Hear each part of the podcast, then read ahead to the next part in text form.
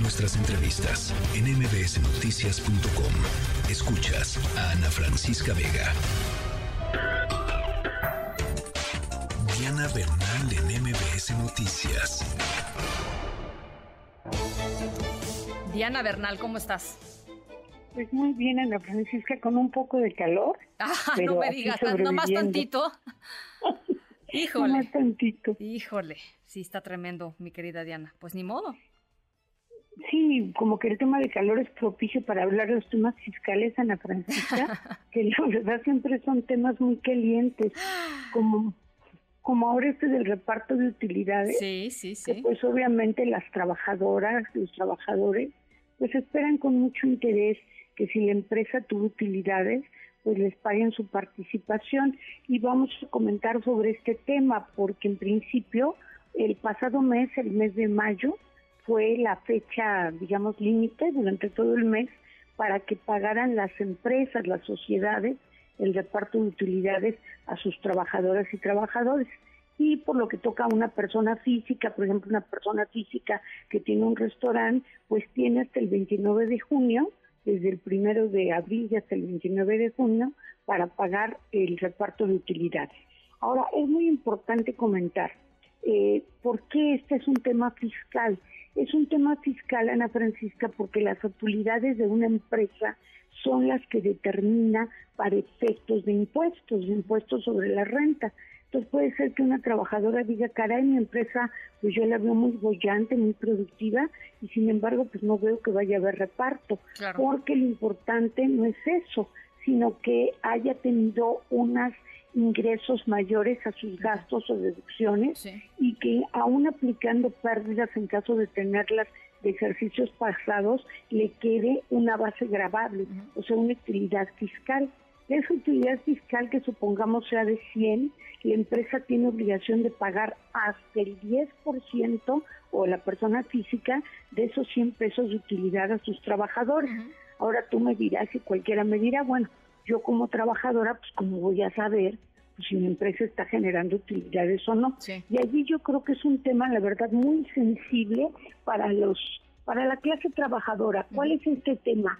Que el patrón está obligado a formar o integrar una comisión mixta de reparto de utilidades una vez que ya presentó su declaración de impuestos sobre la renta ah, y tiene la obligación, perdón, sí, sí, sí. De, de, entregársela de entregarles copia de la declaración y la comisión la va a hacer pública. Fíjate qué interesante, o sea que cualquier trabajador que nos esté escuchando tiene derecho a conocer la declaración de impuestos sobre la renta, claro que manejarla de manera confidencial, pero de su patrón o de su empresa.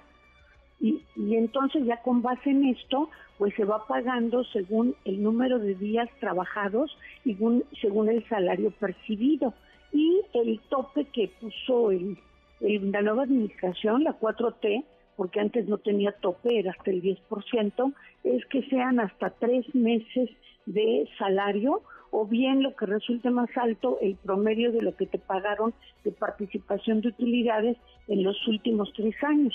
Y obviamente pues te van a retener el impuesto sobre la renta porque solo hay un deducible sobre este, las sumas sobre las unidades de medida y actualización, pero lo demás pues sí te van a retener. Aún así es muy importante tener en cuenta que solo si mi empresa tuvo utilidades es que yo puedo tener derecho al reparto, que mi empresa está obligada a darme a conocer como trabajadora su declaración anual del impuesto sobre la renta y que hay empresas, Ana Francisca, me gustaría comentar esto, que no están obligadas, que son las empresas de nueva creación que estén introduciendo un producto o servicio nuevo y también las que platicábamos la semana pasada, las este, instituciones de asistencia privada. Estas segundas nunca van a estar obligadas y las primeras, las nuevas, con un producto o servicio nuevo, los dos primeros años no están obligadas. Bueno, pues eh, es un es un importantísimo tema y, y, hay que y después sacan cifras, este Diana, de, de los de, empresas, por ejemplo, que no repartieron utilidades. O sea, sabe, podemos saber más o menos cómo cómo termina este ejercicio.